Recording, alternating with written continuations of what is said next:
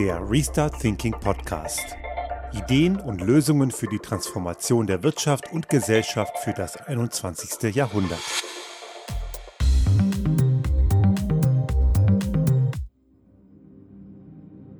In einer der letzten Folgen hatte ich es ja schon mal angekündigt. Ich möchte ein bisschen der Frage auf den Grund gehen, ist der Mensch grundsätzlich in der Lage, eigenständig, intrinsisch, also von sich heraus verantwortungsvoll zu handeln? Und bevor ich dieser Frage auf den Grund gehe, möchte ich erstmal ein wenig beleuchten, warum das immer wichtiger wird und warum uns diese Frage beschäftigen sollte. Wir haben ja in dieser Reihe und auch viele andere Podcast-Kolleginnen und Kollegen weltweit beschäftigen sich ja mit der Frage, was tun gegen die Klimakrise. Und in den letzten Monaten aufgrund der Pandemie war ja auch immer die Frage diskutiert worden, was tun gegen die Pandemie. Und auch sonst stellen wir uns die Frage, was tun gegen Probleme in der Gesellschaft, allgemein in der politischen Landschaft, in der Wirtschaft. Und es geht ja hier in unserem Podcast im Wesentlichen um die Frage der Veränderungsfähigkeit und Dinge, die Veränderungen bewirken und was so drumherum um uns herum passiert. Und wir haben ja nicht selten durchaus auch die Frage gestellt und auch versucht zu beantworten, was muss man tun? Und relativ häufig kommt dann die Aussage, dass gewisse Leute, primär die in Führungsverantwortung, gewisse Verantwortung auch übernehmen müssen. Das heißt auch, auch handeln müssen, auch in Taten umsetzen müssen, was am Ende vorher ausgearbeitet wird. Absichtserklärungen sind gut und richtig, aber es braucht am Ende auch eine Konsequenz. Aber inwiefern ist der Mensch dazu in der Lage und was treibt ihn? Das ist gar nicht so einfach zu beantworten. Um vielleicht ein bisschen der Frage zu nähern, kann der Mensch verantwortungsvolles handeln? Nun, es kommt drauf an. Ich würde nicht pauschal sagen, dass das nicht geht. Es gibt genügend Beispiele von Menschen weltweit, die das sehr gut hinbekommen. Es gibt verantwortungsvolle Unternehmerinnen und Unternehmer, die bereits heute ihre Leute anständig bezahlen, ihre Lieferkette sauber haben, sich ökologisch anständig benehmen, Klimaschutz auch wirklich ernst nehmen. Es gibt eine ganze Menge auch Leute im Privaten, die sich wirklich Gedanken machen, was tue ich da eigentlich und versuchen möglichst viel zu bewegen. Aber, und das ist jetzt das ganz große Aber, das ist eine Minderheit. Der Großteil der Menschen ist irgendwo zwischen eben gar nicht, das ist allerdings das andere Extrem, auch das ist Gott sei Dank nicht die Mehrheit, sondern die Mehrheit ist irgendwo dazwischen. Zum Teil ja, aber auch oft auch nicht. Es kommt ein bisschen darauf an, wie sehr die eigene Komfortzone gefährdet wird.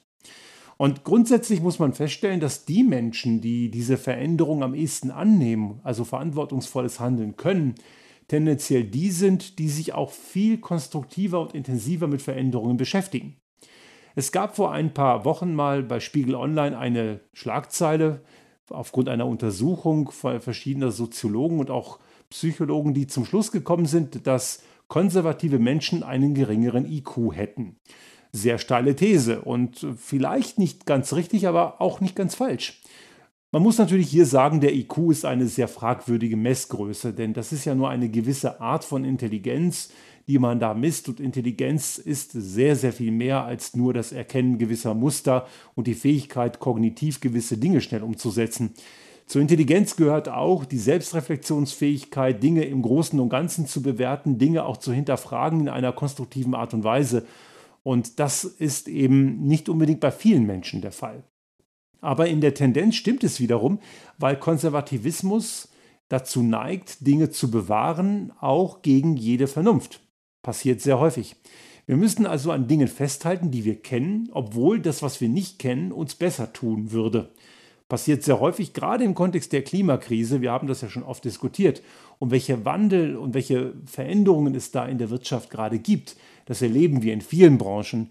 Die Autoindustrie ist ja ein oft genanntes Beispiel, auch hier bei uns, hier in dieser Podcast-Reihe, die mittlerweile anfangen, in gleichen Tendenzen etwas zu verändern. Ein Herbert Dies, der Volkswagen-Vorstand, hat durchaus verstanden, dass der Verbrenner tot ist. Das haben einige seiner Kollegen in anderen Unternehmen noch nicht so klar verstanden wie er. Auch der Verband der VDA, der Dachverband, hat das auch noch nicht begriffen, dass der Verbrenner tot ist. Die äh, haben ja immer noch ihre feuchten Träume vom E-Fuels und so weiter, die ja kompletter Blödsinn sind. Da braucht man jetzt noch nicht mal ein Diplom in Physik, um zu verstehen, dass das Quatsch ist. Überhaupt jeder Verbrennungsprozess im Bereich der Antriebstechnik ist Quatsch, weil er eben so wahnsinnig ineffizient ist und es heute schon viel besser geht. Und obwohl das alles keine dummen Menschen sind, die an diesem alten Ding festhalten, und trotzdem möchten sie an diesem alten Ding festhalten, weil sie es kennen und weil das Neue ihnen einfach irgendwie unheimlich vorkommt. Bringt uns zurück zur Frage, kann der Mensch eigenständig, intrinsisch etwas verantwortungsvoll angehen? Und das ist eben grundsätzlich mal in den meisten Fällen intrinsisch gesehen zumindest nicht möglich. Dazu ein paar ganz konkrete Beispiele, auch erstmal so aus unserem Alltag. Als im Frühjahr das Robert Koch Institut Mallorca die spanische Mittelmeerinsel von der Inzidenzliste genommen hat, weil natürlich die Inzidenzen dort einfach sachlich richtig niedrig waren, im 20er Bereich oder sowas, dann haben viele gesagt, geil, ab nach Malle. Und diese Menschen haben sich von vielen daheimgebliebenen, und ich finde zu Recht, Kritik anhören müssen. Und rechtfertigt haben sich diese Leute dadurch, dass sie gesagt haben, wieso ist ja erlaubt? Wir können das doch machen. Grundsätzlich haben beide recht. Es ist erlaubt, ja, aber es ist auch verantwortungslos. Und sie, äh, diejenigen, die dann dort gewesen sind, haben sich auch da, darauf rausgeredet, dass die Inzidenzen auf Mallorca kleiner sind als an der Ostsee. Zum Teil war das auch richtig, aber sie haben ignoriert, dass sie sich auf dem Weg dorthin in eine dreckverschleudernde Röhre setzen mussten, genannt Flugzeug, wo das Risiko wiederum höher ist, weil die Airlines mussten ja niemals irgendwelche Abstandsregeln einhalten. Die Kisten waren ja voll gebucht. Das bedeutet, da haben sie sich einem Risiko ausgesetzt und wenn man dann vor Ort ist, gut, es gab jetzt nicht diesen Ballermann-Party-Tourismus, man kann sich dort auch anständig verhalten, haben sicherlich viele auch getan, aber diese Reise ist ein erhöhtes Risiko. Es wäre also schlauer gewesen, einen Social Distancing kompatiblen Urlaub irgendwann im Frühjahr in einem Bereich zu machen. Muss nicht im Inland sein, aber irgendwo, wo man relativ einfach selber mit der Bahn oder mit dem Auto hinfahren kann. Ja, auch mit der Bahn, weil die Bahn ist nicht immer voll. Ich bin auch in der Zeit schon viel Bahn gefahren und es ist nicht so, dass der Zug immer pumpvoll ist. Der Flieger hingegen ist es grundsätzlich sicher. Das zeigt aber, dass die Menschen gesagt haben, es ist ja erlaubt, also kann ich es tun. Anderes Beispiel. Anderer Bereich, ähnliches Problem. Bekanntermaßen ist ja vor einigen Wochen, und das hat mich sehr gefreut, sind diese Cum-Ex-Geschäfte von Gerichten endgültig als Straftat eingestuft worden. Und bis zuletzt, sogar auch darüber hinaus, haben dann die Betroffenen, die dann die Hosen runterlassen mussten und auch deren anwaltlichen VertreterInnen, haben ja immer darauf rumgepocht, nein, das sei nicht strafbar, das sei ja nur eine Lücke im Gesetz gewesen, da ja völlig legitim und die fühlen sich komplett zu Unrecht an den Pranger gestellt. Diese Leute also, die da den großen Steuerraub, also einen richtig üblen Betrug angerichtet haben, finden immer noch, sie seien im Recht, weil es ja nicht explizit verboten war, dass man sich etwas erstatten lässt, was man nie bezahlt hat. Also das muss man sich mal klar machen. Die finden es in Ordnung vom Fiskus, von der Allgemeinheit, also von Sie, Ihnen und mir, sich etwas erstatten zu lassen, was Sie nie bezahlt haben. Also Erstattung bedeutet ja, ich habe etwas zu viel bezahlt dann ist, kommt eine, kann eine Erstattung sinnvoll sein. Aber die haben das nie bezahlt und finden das richtig. Also die sind so verblendet, dass sie einen offensichtlichen Logikfehler immer noch okay finden. Also das heißt, dort setzt der Verstand einmal mehr aus, komplett. Und das sind genau die Dinge, wo wir an vielen Beispielen, und wir haben hier mal eine Folge gemacht zum Thema akute Bedürfnisbefriedigung. Ich glaube, ich werde das auch nochmal in den Shownotes nochmal verlinken. Der Mensch ist oft gar nicht in der Lage, weiter zu denken als zur Befriedigung der eigenen Bedürfnisse. Im Kontext der Mallorca-Urlauber ist es raus, endlich mal wieder Urlaub. Und im Kontext der Cum-Ex-Betrüger ist es Masse Kohle, schnell. Da hört das Denken bei vielen eben schon auf. In der Summe muss man also sagen, verantwortungsvolles Handeln, ja, wäre schön, gerne. Aber der Mensch passt in den meisten Fällen überhaupt nicht dazu. Und das führt uns unweigerlich zur Frage, wie können wir mit gesellschaftlichen Problemen wie auch der Klimakrise und sozialer Ungerechtigkeit begegnen. Wir haben ja schon oft Situationen gehabt, wo die Politik von der Wirtschaft Freiwilligkeitsvereinbarungen ausgemacht hat. Hat immer super funktioniert. Das war jetzt Ironie. Diese Freiwilligkeit führte am Ende dazu, dass wirklich nichts passiert ist, sei es mit Posten in Vorständen und Aufsichtsräten, die weiblich besetzt sein mussten, um mehr Diversität hinzubekommen, sei es in Sachen Schadstoffemissionsreduzierung und so weiter. Hat nie funktioniert. Die Quote für Aufsichtsräte, für weibliche Aufsichtsräte, die wurde irgendwann mal verpflichtend. Und dann wurde wieder der Untergang des Wirtschaftsstandorts Deutschland respektive Europa hergeredet. Und natürlich ist das nicht passiert. Was per se auch schon ziemlich frauenfeindlich ist, wenn man sagt, wenn Frauen da sitzen, dann geht's, wird alles schlimmer. Das ist ja Quatsch. Aber es gab diese Quote. Aber sie kam, weil man über Jahre aufgrund von Freiwilligkeitsvereinbarungen nichts geändert hat. Bei Vorstandsbesetzungsposten ist es das gleiche Problem. Die Landwirtschaft hat auch immer wieder Freiwilligkeitsbekundungen gesetzt oder die Nahrungsmittelbranche Zucker zu reduzieren. Nichts ist passiert. Das Einzige, was in der Wirtschaft freiwillig funktioniert, ist Gewinnmaximierung. Das, was soziale Gerechtigkeit, verantwortungsvolles Unternehmertum ist und Verantwortung für Klimaschutz, passiert in einzelnen Ausnahmefällen. Es gibt Unternehmen, die nehmen das sehr, sehr ernst und machen das auch sehr konsequent, aber der größte Teil macht es das eben nicht weil sie eben nicht müssen. Es ist ja auch nicht gewinnfördernd, zumindest nicht kurzfristig, und damit fällt es eben durchs Raster. Kommt wir also nun zur Frage, und das gilt auch für die privaten Leute, ist wirklich nur das richtig oder kann ich wirklich nur das machen, was erlaubt ist oder kann ich all das machen, was nicht erlaubt ist? Nein, kann man nicht. Gilt im gesellschaftlichen wie im Wirtschaftsumfeld genauso. Ich habe das Beispiel, glaube ich, auch schon mal erwähnt. Es ist völlig legal, wenn man die Partnerin oder den Partner betrügt und fremd geht. Das ist juristisch überhaupt nichts, was man irgendwie belangen würde. Aber die meisten Menschen auf der Welt würden sehr wahrscheinlich sagen, das ist nicht fair, das macht man nicht. Vertrauen missbrauchen geht gar nicht. Also hier wieder die Frage zwischen legal und legitim, auch das haben wir schon mehrfach diskutiert, die hängt unweigerlich mit der Frage zusammen, ob der Mensch verantwortungsvoll handeln kann. Weil viele reden sich dann nur darauf raus, was eben auf der Ebene des Legal richtig ist. Die Legitimität, die fällt dann meistens hinten runter, weil das bedarf eben Eigenverantwortung. Und dazu sind viele Menschen eben in weiten Teilen der Situation offenbar nicht in der Lage. Also was braucht es, damit es funktioniert? Ich habe vorhin von intrinsischer Verantwortung gesprochen, also der intrinsischen Fähigkeit, verantwortungsvoll zu handeln. Das ist eben nur eine Minderheit der Menschen. Es gibt dazu empirische Studien, die besagen, so 10 bis 20 Prozent der Menschen können intrinsisch sich selbst hinterfragen und Dinge anders machen. Der Großteil der Menschen kann das auch, aber eben nur extrinsisch. Die brauchen einen äußeren Anreiz. Und dann gibt es wiederum so 10 bis 15 Prozent, die können das grundsätzlich mal gar nicht. Und die wählen dann AfD oder in Österreich FPÖ. Das sind genau diese Verstrahlten oder geht zu den Lehrdenkern, die können nichts hinterfragen. Das sind eben diejenigen, die einfach nur ihren Willen haben wollen und pubertär rumpinzen, mitunter auch unter Anwendung von Gewalt. Zumindest verbaler Gewalt, aber manche gehen auch darüber hinaus. Die erreicht man nicht. Und gerade im Kontext von Klimakrise gibt es eine ganze Menge Leugner, die denken gar nicht daran, etwas zu verändern, die kann ich am Ende nur zwingen. Aber wie erreiche ich die, die in der Mitte sind, der Großteil der Bevölkerung, die extrinsisch dazu in der Lage sind? Nun, da gibt es zwei Möglichkeiten. Ich kann positive Geschichten erzählen. Einfach mal berichten, was so geht. Versuchen wir immer wieder. Hier im Podcast punktuell. Wir haben mal eine kleine Videoreihe gemacht über unsere eigene Mobilitätswende, die wir schon recht gut vollzogen haben. Auch da sind wir daran, noch besser zu werden. Aber wir haben schon viel gemacht. Ich fahre fast alle meine Reisen nur noch mit der Bahn und seit einigen Wochen mit dem Klapprad. Geht sehr gut, besser als man so glaubt. Also man kann gute, positive Geschichten erzählen und zeigen, hier, läuft super und wir fühlen uns gut dabei. Wir haben super Erfahrungen damit gemacht. Und ich habe es auch selber schon erlebt, die einen oder anderen fangen dann an, auch mal zu schauen, Mensch, gute Idee, ich probiere das mal.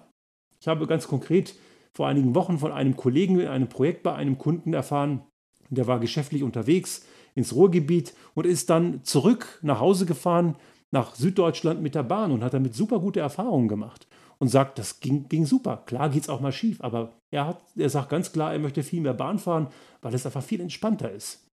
Und solche Positivbeispiele zeigen, dass Menschen sich verändern können und einfach durch, eine, durch einen positiven Impuls in der Lage sind, Dinge zu hinterfragen. Gut, der besagte Kollege ist, glaube ich, auch eher der, der intrinsisch dazu in der Lage ist. Aber auch extrinsisch äh, motivierte Menschen können durch solche Positivbeispiele durchaus abgeholt werden.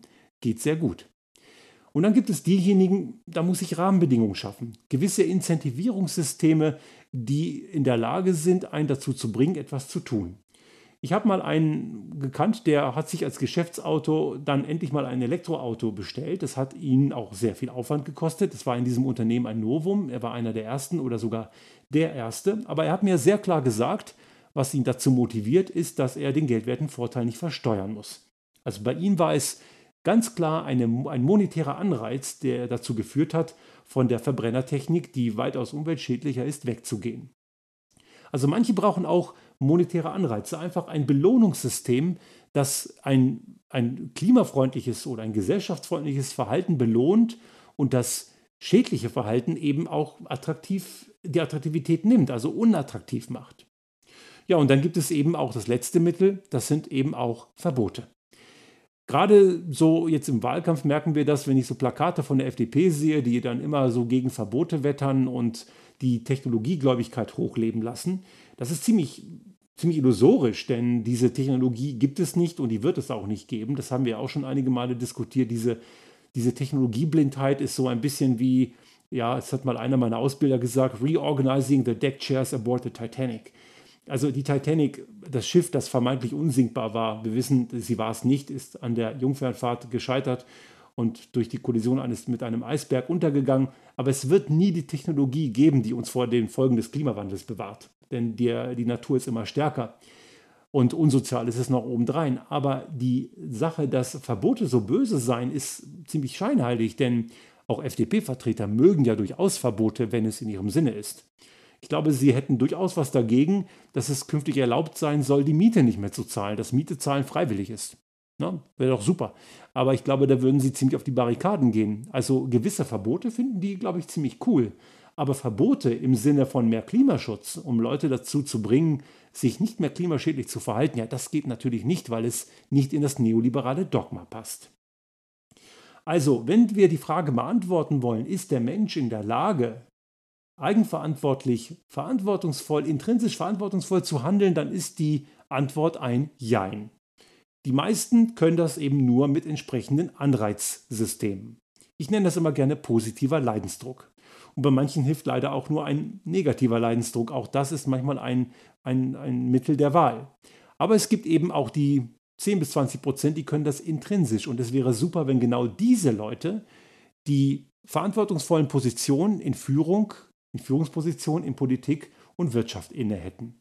Auch das ist natürlich ein frommer Wunsch. Wir werden nicht unbedingt überall solche Menschen finden, aber es wäre trotzdem gut, dass man mehr darauf schaut und da schaue ich insbesondere auf die, auf die Recruiting-Instrumente der Unternehmen, die leider immer noch eher auf den Pavianhügel setzen, also auf Leute, die sich chakra-mäßig gut verkaufen, die werden oft Führungskraft und nicht unbedingt die, die hinterfragend und sozial verantwortungsvoll sind. Denn das sind eher Menschen, die von gewissen anderen, die dort bewerten, eher als Schwäche gedeutet werden, obwohl es das ist. Im Gegenteil, es ist sogar eher eine Stärke.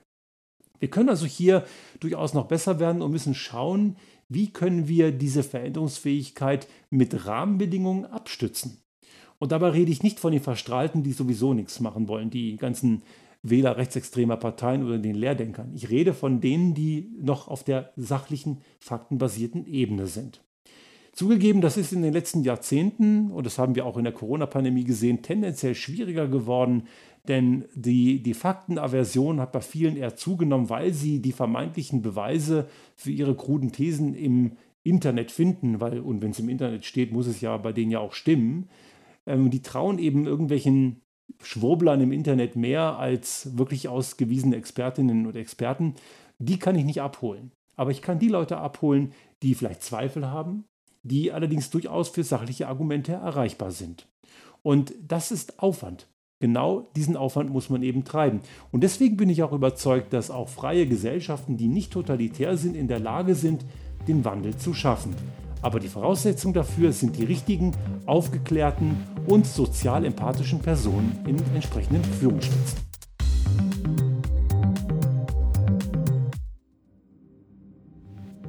Sollte Ihnen unser Podcast gefallen haben und Sie auch künftig keine Folge verpassen wollen, dann abonnieren Sie uns einfach auf den gängigen Kanälen wie zum Beispiel iTunes, Spotify oder anderen Podcast-Hostern oder auch auf unserem YouTube-Kanal finden Sie immer mit dem einen Tag Verzögerung die aktuelle Folge unseres Restart Thinking Podcast und selbstverständlich freuen wir uns in Zeiten der Aufmerksamkeitsökonomie über das eine oder andere Like.